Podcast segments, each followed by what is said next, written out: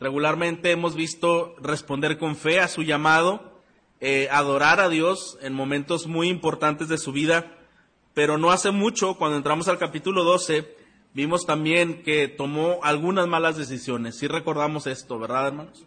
Tomó algunas malas decisiones y ahora en el capítulo 16, pues estamos viendo algo similar y he titulado a esta enseñanza el plan divino, divino versus intervención humana.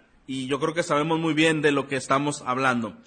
En Génesis 11:30 y Génesis 16:1 nos da la revelación de algo interesante respecto a Saraí. Esta vez Saraí toma un protagonismo interesante, no muy positivo, y habrá repercusiones, pero habrá también esa fidelidad del Señor. Nos dice de Saraí que era estéril en esos dos textos que acabo de mencionar, Génesis 11.30 y Génesis 16.1. Esta era la condición de Saraí. Algunas personas dicen, bueno, no había tenido hijos porque ya era mayor y Abraham era mayor. En efecto, ambos eran mayores, pero la razón por la que ella no había podido dar a luz es sencillamente porque tenía un problema eh, biológico que le impedía dar a luz. Sin embargo, Dios, pese a todas esas situaciones, promete descendencia a Abraham. Y otra vez, hermanos, vemos a un Dios desafiando todo pronóstico, toda probabilidad humana. Lo vimos esto desde el llamado de Abraham, que era una persona no con algunas cualidades, ni siquiera en la línea que corresponde, era la persona más apta humanamente hablando, pero el Señor quiso llamarle de manera soberana y de una gracia increíble. Ahora escoge a Abraham y a su mujer para que sean eh, padres de una descendencia numerosa que él iba a bendecir. Pero cómo el Señor se atreve a bendecir a una mujer estéril diciéndole van a tener descendencia. Desde luego, Saraí eh, entiende cuál es la condición que ella tiene y en la Biblia se reconoce a Saraí como esposa o mujer de Abraham. Normalmente dice, y la mujer de Abraham, y nos dice que ella tenía una sierva. Quiero aclarar que aquí sierva no significa precisamente esclava, aunque algunos textos pueden decir esclava, pero de acuerdo al lenguaje y también al contexto, quiere decir que era como una asistente personal. Esto significa un mayordomo personal. Esta clase de servicio la tenían únicamente personas que poseían muchos recursos. Solamente personas con muchos recursos poseían estos privilegios. No era una sierva común que veía todas las labores de la casa. Era la sierva de Saraí, exclusivamente al cuidado de Saraí y a las necesidades de Saraí. Entonces, eh, esto nos da más idea. Incluso en el capítulo anterior nos muestra también cómo eh, Abraham también tenía un asistente personal. Recuerda Eliezer. Cuando él dice, pues es que yo no tengo hijos todavía, tengo un siervo, Eliezer, quien él heredará todo lo que yo tengo porque era su siervo personal. Entonces, sí existía esta clase de mayordomos, de siervos, en personas eh, con altos privilegios, y esta sierva de Saraí era una egipcia. Esta egipcia seguramente fue dada por Faraón, recuerdan el capítulo 12, cuando ellos estuvieron ahí y Faraón les deja ir, les pide que se vayan, y, él, y Faraón entrega bienes a Abraham, le entrega muchos bienes y entre esos pues le entrega personas y creemos que eh, esta Agar, la sierva egipcia, venía como un regalo de Faraón. Entonces, este capítulo 16 vamos a ver que está dividido en dos partes. Del, del versículo 2 al versículo 6 nos habla del primer punto y del 7 al 16 nos habla del segundo punto. La primera parte habla acerca de la infidelidad humana. Otra vez, la intervención humana, el hombre queriendo hacer las cosas de acuerdo a sus planes, a sus estrategias, a sus propuestas, a su inventiva y todo lo que eso conlleva con un corazón caído, estaremos viendo. Pero la segunda parte vamos a ver el plan divino, y vamos a ver la fidelidad de Dios, cómo Dios interviene cuando el hombre muchas veces echa a perder las cosas que Dios desde un principio ha determinado eh, se deben de llevar a cabo. Entonces, como hemos titulado este tema, pues vamos a ver el plan divino versus intervención humana. Este capítulo vemos que el tiempo de espera asignado por Abraham no ha llegado. A él le fue prometido, tú vas a tener una descendencia infinita, eh, imposible de contar, tan bendecida y vas a tener muchas riquezas y bendiciones de todo tipo a través de tu descendencia. Pero esa promesa de Dios no se convierte en realidad todavía y ya había pasado tiempo. Y esto conduce a Abraham y a su mujer a buscar los recursos del ingenio humano. Es decir, ellos comienzan a pensar, bueno, el Señor, aunque nos ha dado promesas muy bonitas, pues esto todavía no sucede. Quizá tengamos que echarle una mano a Dios, ¿verdad? A lo mejor necesita nuestra ayuda para que Él pueda cumplir las promesas que Él ha decretado. Dios, sin embargo, quiere que se entienda con toda claridad, quiere que lo entiendan Abraham y Sarai, que el hijo implicado será eh, en todo sentido un hijo de la promesa. Es decir, la gracia de Jehová será su origen y el hombre no contribuirá de ninguna forma en, esto que el Señor tiene pensado hacer. La experiencia de este capítulo hace que este hecho sea muy evidente para Abraham y para eh. Vamos a ver eh, los siguientes versículos, eh, 1 y 2. Dice que Sarai, mujer de Abraham, no le había dado a luz hijo alguno, pero ella tenía una sierva egipcia que se llamaba Agar. Y miren el versículo 2, Sarai hablando, proponiendo. Entonces Sarai dijo a Abraham, mira, el Señor me ha impedido tener hijos. Llégate, te ruego, a mi sierva, quizá por medio de ella yo tenga hijos. Y Abraham escuchó la voz de Sarai. Es increíble que ese solo versículo y ese pequeño texto dice muchas cosas y quizá la mayor parte de este mensaje. En, un, en una breve sección de tiempo ocurrieron muchas cosas. Están los dos eh, avanzando en edad sin todavía tener descendencia y entonces pues Araí toma esta iniciativa y le dice, mira, eh, pues todavía el Señor me hizo estéril. O sea, ella reconoce que esto viene de parte de Dios, eh, su, su condición. Sin embargo, lo dice en dos sentidos, reconociendo que es Dios quien hace todas las cosas, pero en, un, en una forma también es como una manera de reproche. Como cuando una persona dice, si Dios quisiera que yo hiciera esto, Él hubiera permitido tal cosa. ¿Ha escuchado esas expresiones? ¿O en algún momento ha sentido ese mal sentimiento internamente? Bueno, es lo que está haciendo Saraí. Pues el Señor me hizo estéril, entonces yo creo que no va a ser por ahí. Tenemos que buscar alternativas. Y la alternativa que ella viene en mente es, pues yo tengo una sierva egipcia y tú puedes, eh, a través de ella, ¿verdad?, eh, tener un hijo y este será nuestro hijo. Ahora, ¿por qué piensa de esa forma? Bueno, esta era una, una manera muy común en, en, algunos países del lejano oriente, eh, sobre todo Babilonia, Egipto, eh, había esas costumbres de que pudieran alguna de las siervas, eh, darle hijos al, a su amo y después era reconocido como un hijo, un hijo legítimo de él y de la esposa del amo sin que intervenga la sierva eh, como su esposa legítima o su primera esposa. Pero sí entraba como parte de la familia, como una esposa segunda. Y en realidad, hermanos, cuando pensamos en el carácter de Dios, yo creo que nosotros no pudiéramos pensar que Dios quisiera hacer eso, ¿no cree usted? Como que ese tipo de planteamiento que está haciendo Saraí, ese tipo de decisiones que hacían otros, otras culturas paganas, no nos suena que sería la manera en que Dios obraría. Y cuando pensamos en Abraham y Saraí, un hombre de fe con una mujer que lo acompaña en toda esta aventura, nos diríamos, pues tampoco suena que ella hubiera pensado de esa forma. Lo cierto es, hermanos, que muchas veces en la desesperación, personas pueden negar su fe. ¿Está de acuerdo? Personas pueden olvidar su fe. Personas pueden tener una crisis.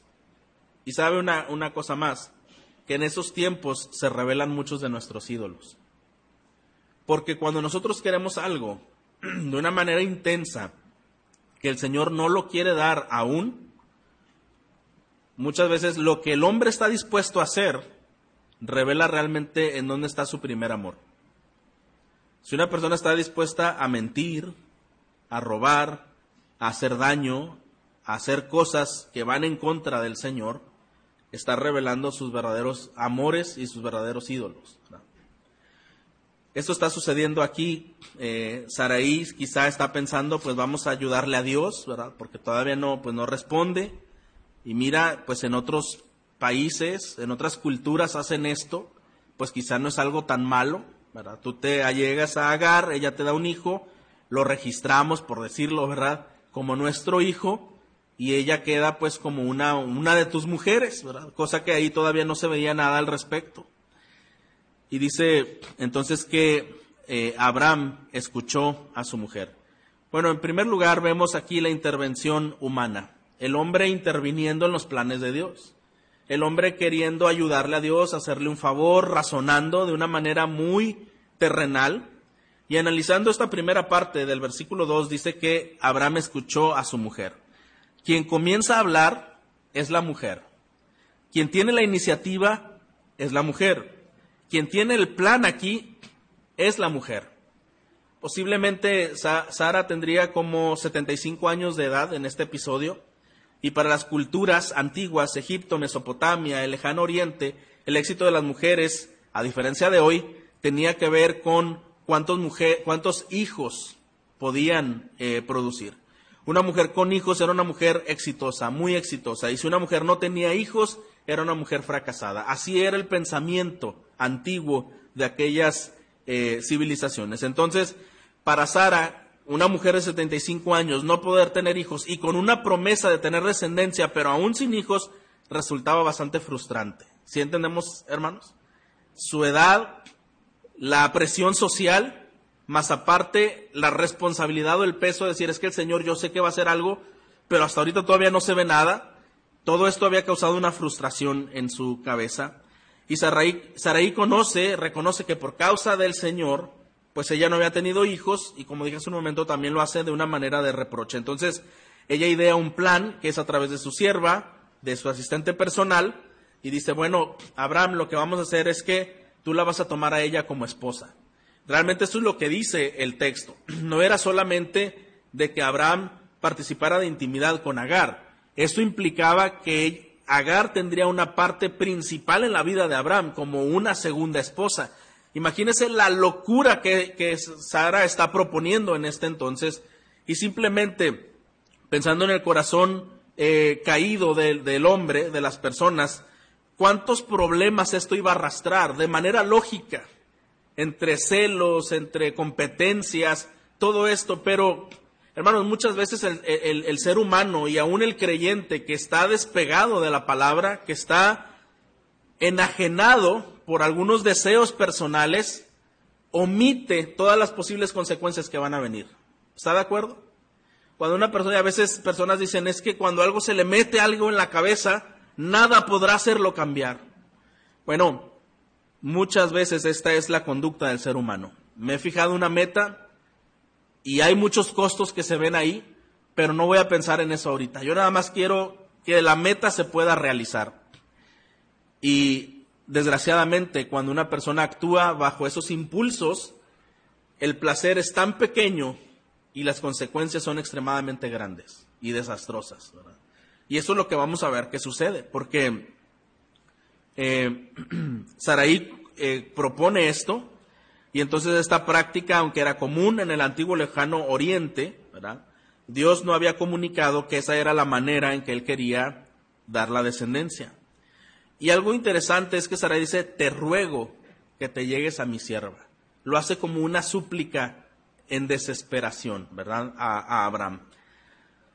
Y dice algo interesante, quizá por medio de ella yo tenga hijos. Aquí el, original, en el hebreo, dice, para que por medio de ella yo construya un hijo, yo forme un hijo. Y de otra manera sería para que por medio de ella yo construya una familia. ¿Verdad? Yo construya una familia. Hermanos, ella está tomando la responsabilidad de reproducirse, como si fuera de ella, ¿verdad? está tomando la responsabilidad de construir a la familia y en primer lugar no correspondería a la mujer. Las palabras que está diciendo es, yo voy a construir el hijo, yo voy a construir la familia. En primer lugar, ella no es la responsable de construir nada de esto. En realidad está asumiendo una responsabilidad que no le corresponde, está asumiendo un liderazgo que no le corresponde y está tomando iniciativas que no le corresponden por un lado y por el otro no se ajustan a los planes de Dios. Tenemos que tener mucho cuidado cuando queremos hacer cualquier cosa y aún pensando, es que el Señor dice que lo, que lo hará.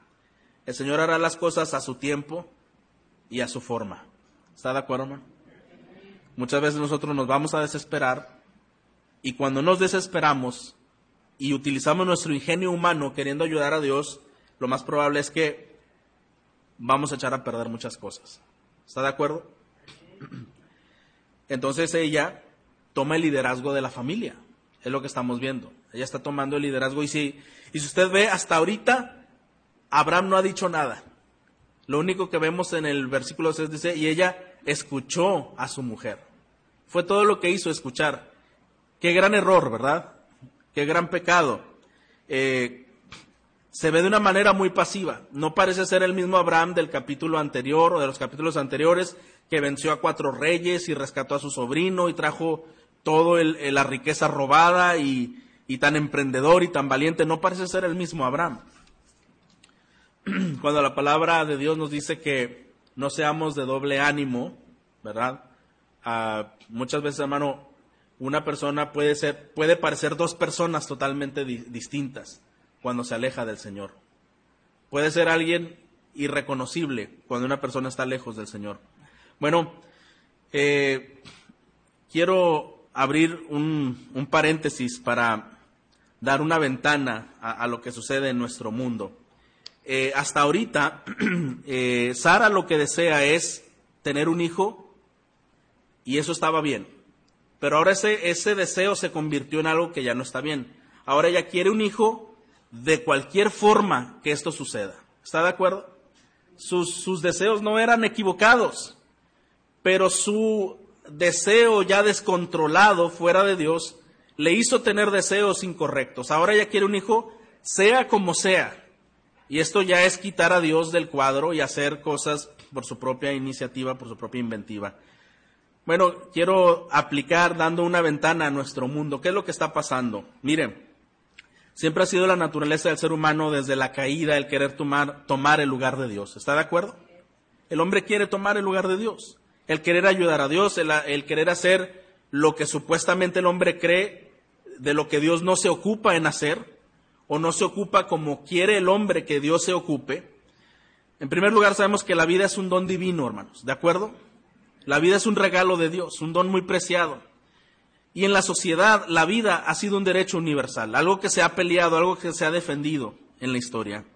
Pero tristemente en nuestros tiempos estos derechos buscan invalidarse mediante ideologías, ideologías antibíblicas, anticientíficas, anticristianas y antilógicas.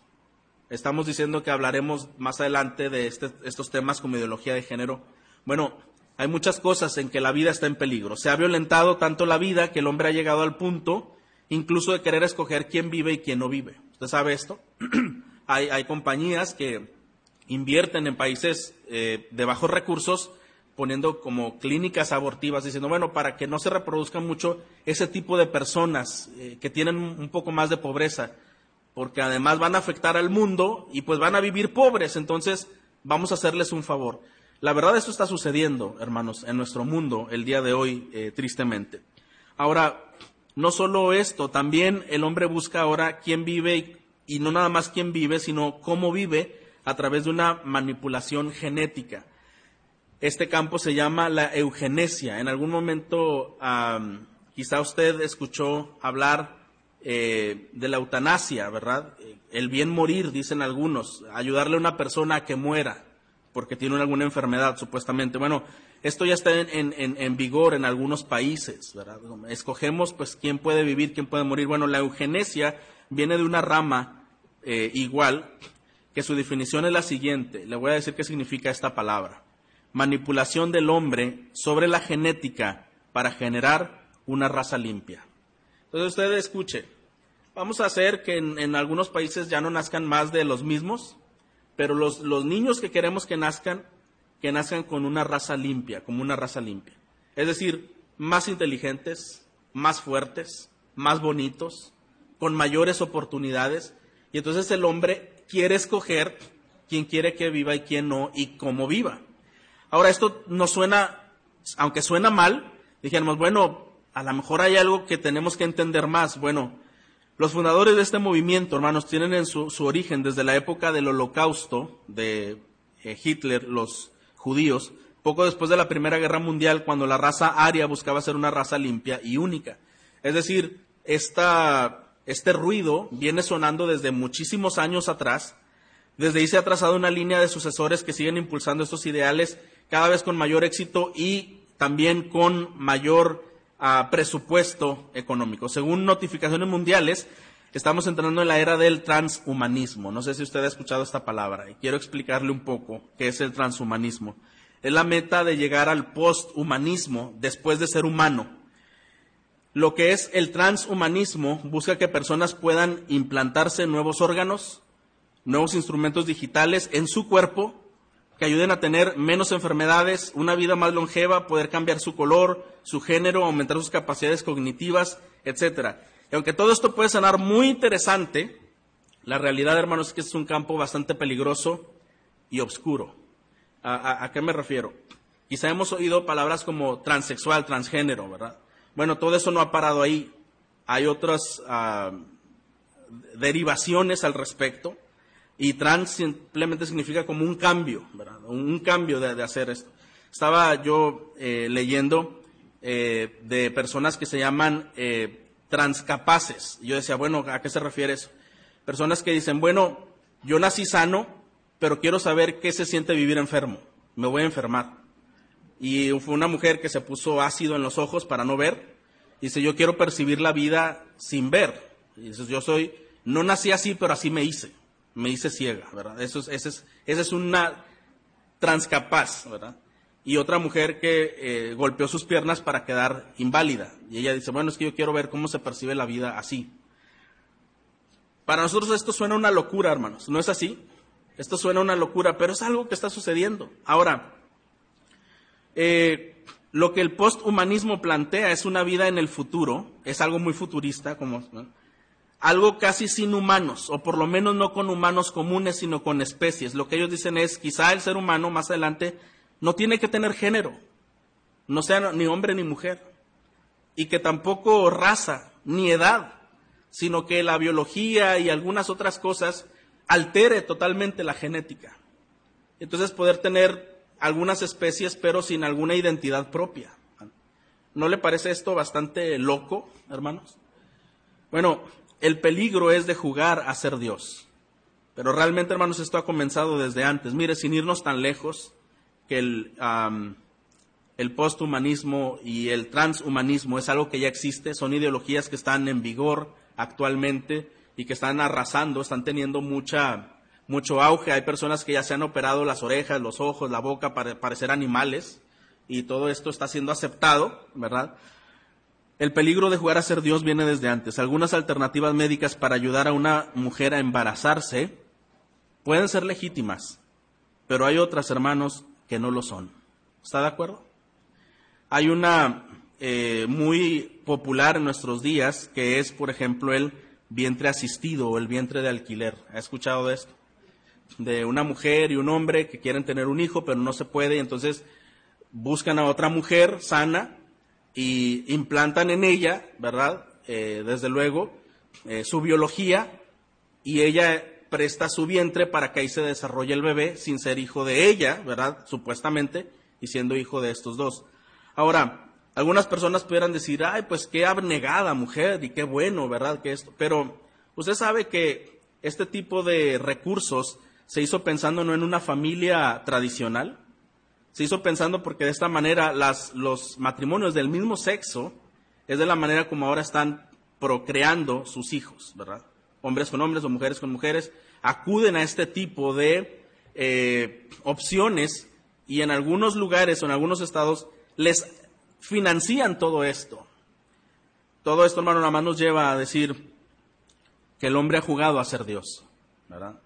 Que el hombre ha estado en ese gran peligro haciendo las cosas que no son correctas.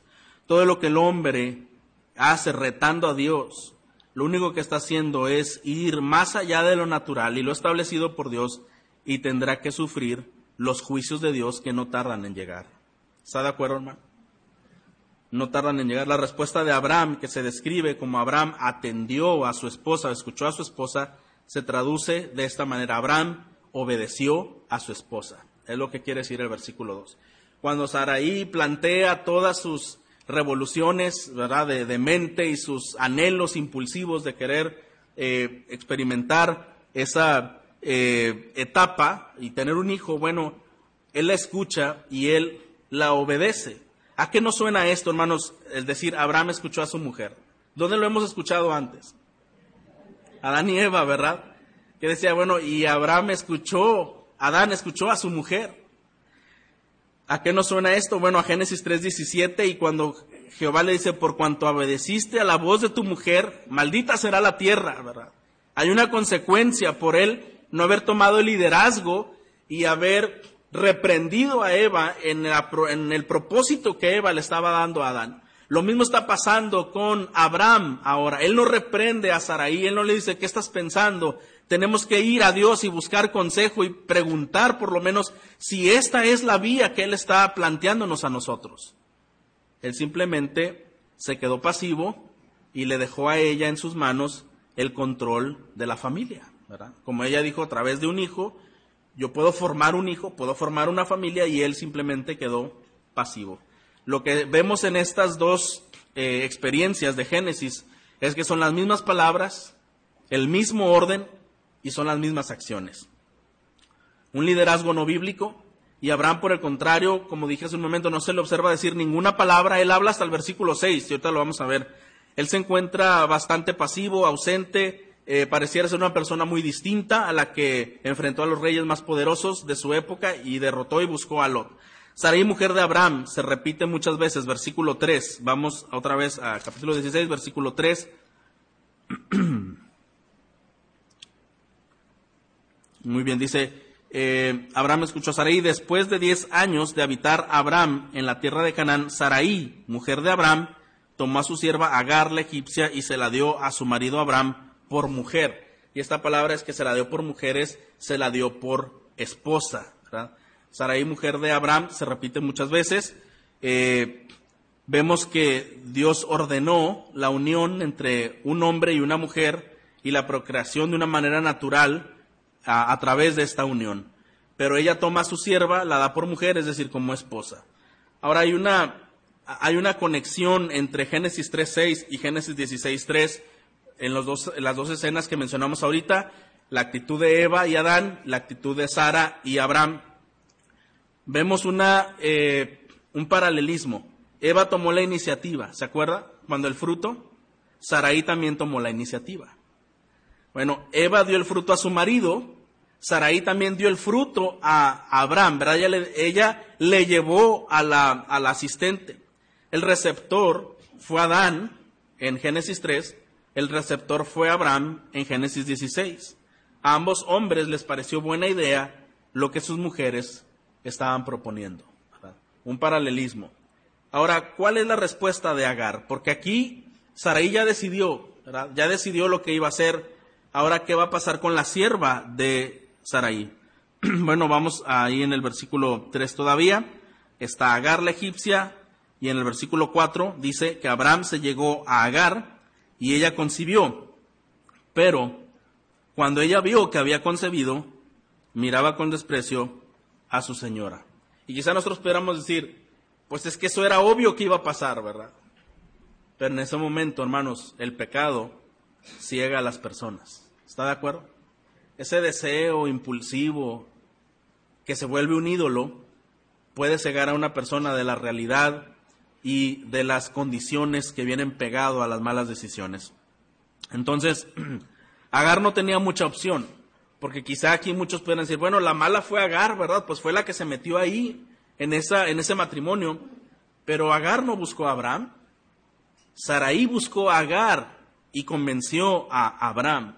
Agar no tenía mucha opción, ella estaba subordinada a su dueña, ella accede a la petición de Saraí y llega a la concepción, pero después de que ella queda embarazada, dice que su actitud cambia. Ahora no ve muy bien a su ama, a su señora. Ahora es competitiva y ahora es arrogante hacia Saraí. Esto era algo lógico que podría pasar, eh, pero otra vez el estar cegado no, no, no le hizo pensar con claridad ni a Sara ni a Abraham. Hay algo interesante que dice eh, la palabra de Dios en Génesis 12.3, dice, maldeciré al que te maldijere y al que te bendijere, bendeciré, hablando de, la de, Abraham y de su descendencia. La primera palabra, maldeciré, es la misma palabra que vemos en Génesis 6.3, cuando dice que eh, esta Agar, cuando, cuando, menciona a Agar, ¿verdad? La egipcia.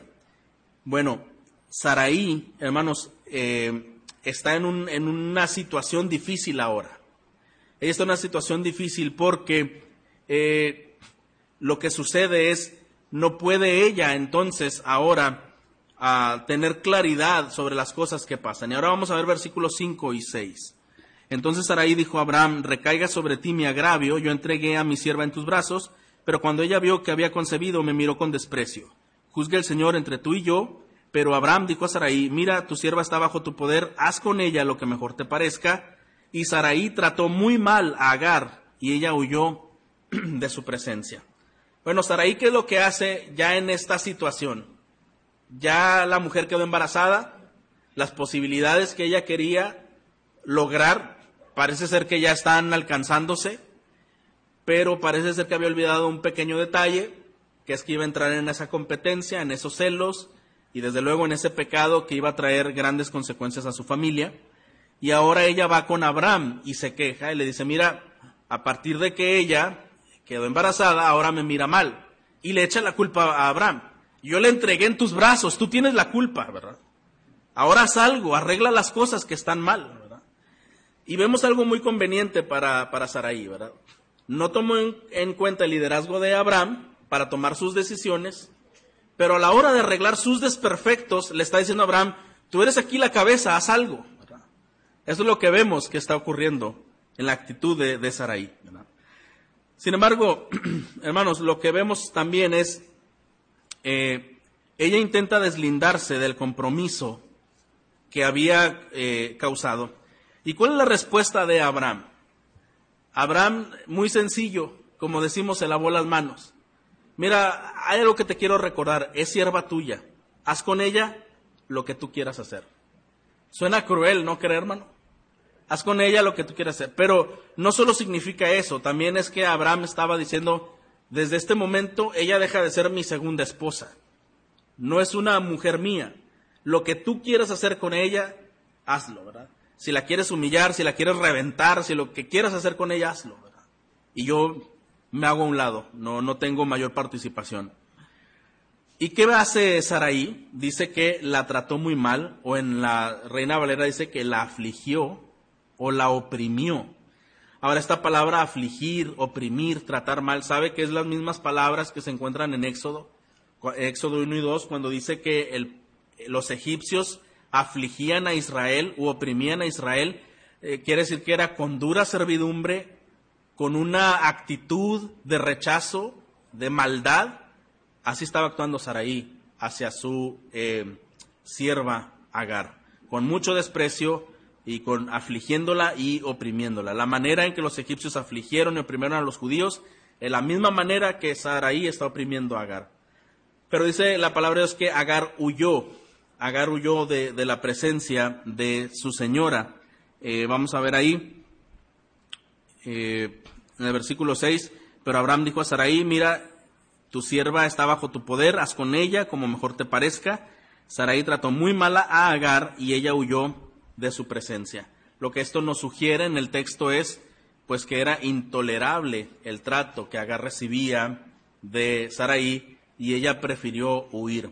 Tanto Abraham como Sara creen que están ayudando a Dios con las decisiones que tomaron cuando en realidad debieron haber consultado a Dios. ¿No, ¿No, cree usted esto? Aquí, hermanos, lo que debemos resaltar es que ellos debieron de haber buscado el consejo de Dios. Debieron haber buscado el consejo de Dios. Y esto trae mucha enseñanza a nosotros, porque cuando tenemos deseos intensos de obtener algo, podemos sacar a Dios de nuestro cuadro de vida. Todo lo que nosotros debemos de hacer, hermanos, como dice la Escritura, es no estar afanosos, sino ir a Dios en súplica y ruego. ¿De acuerdo, hermano? Ir a Dios en súplica y ruego. Bueno, eh, ellos debieron haber consultado a Dios en un asunto en donde Dios, por supuesto, estaba muy involucrado, pues Él es el que había dado la promesa. Y es la intervención humana, la infidelidad del hombre, tomar malas decisiones sin consultar a Dios, sin suplicar, sin pedir dirección. Y el ángel del Señor dice en el versículo 9, eh, versículo 7, perdón, que el ángel del Señor ah, encontró a Agar. Vamos a ver versículos del 7 al 9. Dice, el ángel del Señor la encontró junto a una fuente de agua en el desierto, junto a la fuente en el camino de Shur, y le dijo, Agar, sierva de Saraí, ¿de dónde has venido y a dónde vas? Ella le respondió, huyo de la presencia de mi señora Saraí. Vuélvete a tu señora y sométete a su autoridad, le dijo el ángel del Señor. Bueno, el ángel del Señor la encuentra una vez que ella huye y esto quiere decir que intencionalmente el ángel la buscó, fue a su encuentro y llevaba para ella un mensaje especial. Dios mismo es quien vino al encuentro de Agar, porque cuando dice el ángel de Jehová, bueno, la Biblia nos enseña, nos muestra que es el Señor mismo representado en esa figura de ángel, una teofanía como se llama también. Entonces, eh, Agar iba en dirección a Egipto, iba hacia su casa porque Shur era cerca a Egipto, estaba por llegar a su casa, iba como fugitiva y además de esto, hermanos, iba embarazada y en ese entonces pues no había taxis, ¿verdad? No había transporte. Entendemos que fue un largo, larguísimo camino de días en su estado, embarazada, bajo el sol y todas las cosas que implican, iba doblemente afligida, no solo emocionalmente por todo lo que había experimentado con Abraham y Saraí, sino que su propio estado, su propia condición física, ella iba muy afligida y el ángel llega hasta ella.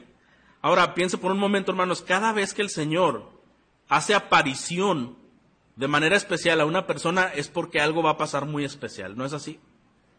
Cuando el Señor busca, toma esa iniciativa de buscar, estamos muy expectantes de lo que el Señor va a hacer. Dios mismo va al encuentro de Agar y Agar iba en esa dirección de Egipto y entonces el ángel llega y ahora viene un diálogo entre el ángel de Jehová y Agar, porque las palabras que él le pregunta es, eh, de dónde has venido y a dónde vas. Dos preguntas muy sencillas, ¿verdad? ¿De dónde vienes y a dónde vas? Y ella le dice con mucho respeto, estoy huyendo de mi señora. Tampoco está hablando mal de Saraí y no está diciendo estoy huyendo de esta señora, ¿verdad? Usted dice, estoy huyendo de mi señora, de la presencia de mi señora. Y el ángel tampoco tiene un diálogo muy grande hacia con ella. Hay una manera en que el ángel va a consolar la aflicción de la mujer, pero antes de hacerlo le da una instrucción muy clara y precisa. Le dice, vuélvete a tu señora y sométete a su autoridad, le dijo el ángel del Señor. Y quizá usted y yo pensamos, pero ¿por qué el ángel hizo eso? ¿Verdad? Si ella está afligida y por qué le dice que se vuelva y que se someta a la autoridad de su señora. Bueno, lo demás vendrá después, que estaremos viendo, pero es interesante la pregunta, ¿de dónde vienes? ¿A dónde vas? Esa pregunta ¿dónde? la hemos oído antes en Génesis en Génesis 3, cuando Adán se escondió, el Señor le dijo, ¿dónde estás? ¿Se acuerda? Cuando Caín hizo las cosas con Abel, el Señor preguntó, ¿dónde está tu hermano? ¿Se recuerda? Y ahora en Génesis 16, el ángel le pregunta a Agar, ¿de dónde vienes? Como que es tan importante al Señor saber en dónde se encuentran sus hijos, ¿verdad? ¿En dónde estás? ¿A dónde vas? ¿Qué has hecho? Dios está tratando con gracia y con bondad a Agar, que había sido maltratada por Abraham y Saraí. A través de estas dos preguntas que el ángel hace, ahora le dice, vuélvete a tu señora y sométete a, a su autoridad. Regresa por el camino en que has venido. Pero miren el versículo 10, el ángel no termina ahí con esas instrucciones. El ángel del Señor añadió, multiplicaré de tal manera tu descendencia que no se podrá contar por su multitud. Ahora, ¿de quién era este hijo? Era de Agar con quién? Con Abraham. ¿Cuál era la bendición que la, simiente de Abraham tenía? Que serían multiplicados, ¿verdad? Pero hermanos, todas las bendiciones dadas a la simiente de Abraham solamente tienen que ver con Isaac. La simiente que viene a raíz de eh, Saraí, la única bendición que vemos aquí es la multiplicación, que iba a ser una descendencia numerosa. De ahí en fuera, no participarían eh, los hijos de Agar y Abraham no participarían en las promesas que Dios había dado a Abraham. Eh, ¿Por qué Dios ordena a Agar volverse y someterse a la opresión de su señora? Bueno, eh, le ordena porque el Señor es alguien que escucha. Mire, los ismaelitas no forman parte del pacto abrámico, es lo que acabo de decir. El pacto abrámico fue hecho únicamente con Isaac. Un hijo físico de Abraham no es garantía de ser parte del pacto de Dios, de acuerdo a lo que vemos aquí. Pero en el versículo 11 dice el ángel, darás a luz un hijo y llamarás Ismael, que significa Dios escucha. ¿Qué escuchó? Escuchó la aflicción de la mujer. Escuchó la aflicción y la opresión de la mujer. Entonces, eh, él escucha la, opresión que había vivido con Abraham y con Sarai y la opresión que sentía en ese viaje. ¿Por qué Dios ordena a Agar volverse y someterse? Otra vez, porque la respuesta está en el nombre de su Hijo, porque Dios escucha. Y este es un principio, hermanos, que podemos aprender para nuestras vidas. El someternos a nuestras autoridades, aunque sean opresivas. Dios manda a las mujeres a someterse a sus esposos, aunque haya opresión. ¿Por qué el Señor manda esto? Otra vez, hermanos, porque Dios escucha. Dios está atento, Dios ve, Dios entiende. Ismael significa Dios escucha. Dios está atento al clamor de su Hijo. Ahora, ¿qué características nos dice de, de Ismael? Versículo 11. El ángel del Señor le dijo además, has concebido y darás a luz un hijo y le llamarás Ismael, porque el Señor ha oído tu aflicción. Versículo 12. Él será hombre indómito como asno montés, su mano será contra todos y la mano de todos contra él y habitará separado de todos sus hermanos. Bueno, ¿qué significa esto? Que será indómito como asno montés. Hermanos, esto no es algo muy positivo.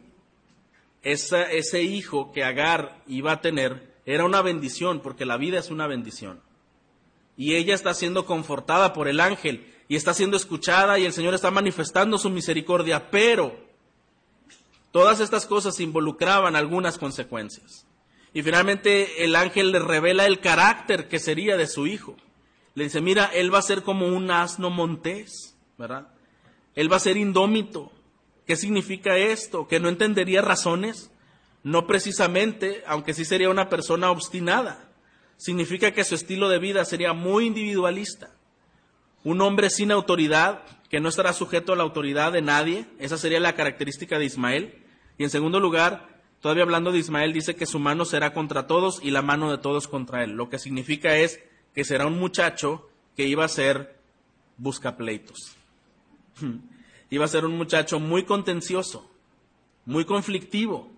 Su pasión por la libertad lo va a llevar a conflictos con cualquier persona que interfiera con su libertad. Imagine usted que le digan algo así. Vas a tener un hijo y va a estar bonito, ¿verdad? Todo como tú lo puedes querer. Nada más una pequeña cosita, ¿verdad? no le gusta hacer caso a nadie. Y va a ser muy problemático. Yo creo que, por un lado, Agar fue eh, reconfortada y por otro lado, quizá eh, también se fue muy pensativa. Escuchar cómo sería la actitud de su descendencia. Los descendientes de Ismael, hermanos, decir, los ismaelitas, ¿quiénes son? Son los árabes. Son los árabes. Qué, gran eh, paradoja, ¿verdad? Por un lado, la simiente de, Dios, los judíos, ¿verdad? La descendencia de Abraham. Y por otro lado, de la misma descendencia de Abraham, uno de los peores enemigos de todos los tiempos hasta el día de hoy fue por una mala decisión. ¿Entiende usted la magnitud, hermano? ¿Entendemos el alcance, las dimensiones de las malas decisiones? ¿Cómo pueden trascender por generaciones y generaciones? Esto es lo que está sucediendo aquí. ¿verdad? Eh, los ismaelitas, los árabes, una de las principales naciones enemigas de Israel hasta hoy, la lucha entre Isaac e Ismael que sucedió aquí en este Génesis, es una guerra que aún está presente hasta el día de hoy, que no termina y no terminará hasta los días de Cristo. Una aflicción, un problema que desde ahí se suscitó y hasta ahora no se ha resuelto. Qué difícil, hermanos. La primera guerra árabe-israelí que el mundo registra, que fue en 1948, un conflicto desarrollado en esa época donde se enfrentaron el ejército del recién fundado Estado de Israel y los árabes, eh, los árabes con todos ellos, Líbano, Siria, Irak, Reino de Egipto, eh, Transjordania, opuestos a la creación del Estado judío. Todo el tiempo han querido deshacerse de Israel. Guerra tras guerra, lucha tras lucha, mucha sangre derramada y hasta el día de hoy, ¿ha escuchado usted las noticias? Palestina atacando a Israel, los árabes, los ismaelitas luchando contra los de Isaac. Todavía hasta el día de hoy, hermanos. Todo esto nos enseña eh, que estos conflictos tuvieron su origen en esta época bíblica y cómo los problemas que el hombre cree tener en control muchas veces serán una afrenta por mucho tiempo. Dice que de, Ismael, que él estará al oriente de todos sus hermanos, es decir, él no iba a compartir el mismo territorio, que efectivamente así es. Significa que se aislaría de la descendencia de Abraham, de Isaac, y esto pasa en Génesis 25, cuando Abraham muere, su hijo se va muy lejos de donde vive Isaac, eh, Ismael. Ahora, ¿cómo responde Agar? Ya estamos terminando, versículos 13 y 14. ¿Cómo responde Agar? Agar llamó el nombre del Señor que le había hablado, tú eres un Dios que ve, porque dijo, estoy todavía con vida después de ver a Dios. Por eso se llamó aquel pozo Ver Lajai Roí, el cual está entre, entre Cades y Bered. Agar le dio un hijo a Abraham y Abraham le puso el nombre Ismael eh, al hijo de Agar que le había dado. Abraham tenía ya 86 años cuando Agar dio a luz a Ismael. Lo que podemos eh, concluir de esta parte, hermanos, es la respuesta de Agar. Ella llama a Dios el Dios que ve, no solo el Dios que escucha, como le llamó primero, pero ahora le llama el Dios que ve. Es la primera vez que una persona le da un nombre a Dios. Abraham dice después, Dios proveerá, ¿verdad? Y le da un nombre. Pero es la primera vez que una persona le da un nombre a Dios y siendo una mujer le da un nombre a Dios. Lo cual sugiere que ella le dio a Dios el lugar de Dios que le correspondía. Ella tuvo un encuentro con Dios, Agar. Y esto lo podemos resaltar como una bendición, hermanos, porque al final de cuentas, aunque ella vio un muy mal ejemplo entre las personas que debieron de haberla ayudado a cimentar su fe y buscar a Dios, cuando el Señor llama a una persona, hermanos, no importan las cosas que hay alrededor. ¿Está de acuerdo? Agar, a pesar de los malos ejemplos y de los maltratos de quienes deberían de ser personas de fe, el Señor mismo fue a su encuentro y fue a reconfortarla y fue a consolarla y fue a tener un encuentro con ella y ella cree en ese Dios y ella se entrega a Dios y entonces el Señor tiene misericordia de ella. ¿Qué podemos aprender, hermanos, de esta sección de Génesis para terminar? Primeramente, debemos confiar en Dios pacientemente, no siendo impacientes como Abraham del Génesis 12 o como Saraí de Génesis 16. Si algo que usted y yo hoy debemos eh, aprender es ser pacientes. Y quizá pudiéramos decir, hermanos, pues es que eso ya lo sabemos, ¿verdad? La Biblia lo dice y todo. Sí, hermanos, pero cuando vemos cómo el Señor obra y cómo la impaciencia del hombre trae más repercusiones, trae más problemas y más pecado, esto nos debe de animar a decir, Señor, ayúdame a ser paciente. Quizá hemos estado al límite de tomar malas decisiones por falta de la paciencia. Y yo no sé su situación, hermanos, su condición, Quizás usted está en espera de algo importante y, al no llegar o al verse limitado por algunas cuestiones, quiera echar mano de su ingenio, que no siempre está mal, siempre y cuando va de la mano de la voluntad de Dios.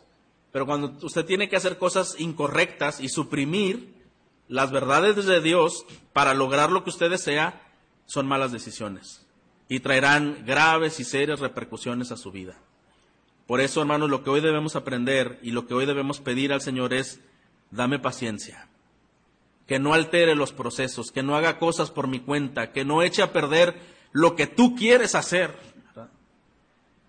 Otra cosa que podemos aprender también es la razón eh, de hacer, debemos orar, en medio de las dificultades debemos orar a Dios, ser pacientes y orar. La razón de hacerlo es porque Dios escucha la oración del justo y del afligido. ¿Está de acuerdo, hermano? Agarre lo que está diciendo. Yo estaba afligida y tú me escuchaste. Tú escuchas y tú ves. En Éxodo cuando el pueblo de Israel está tan agobiado, tan afligido, y oran al Señor, dice la, la escritura, que el clamor de ellos subió hasta la misma presencia de Dios. Y el Señor vio la condición de su pueblo y actuó a favor de su pueblo. Lo que pasa muchas veces, hermanos, es que en, nuestra, en nuestras aflicciones podemos dar lugar a la impaciencia y a la incredulidad y decir, pues yo no veo que el Señor esté haciendo nada, ¿verdad? Entonces a lo mejor tengo que hacerlo yo. El Señor oye, el Señor ve.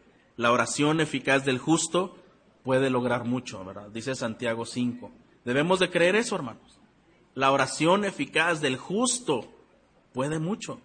Trae repercusión, trae de verdad, es importante para Dios. Dios mira la necesidad de los suyos, mira su condición, sus luchas y las entiende. En Hebreos 14 dice que tenemos un sumo sacerdote que se compadece de nosotros porque él también, él mismo padeció, pero sin pecado.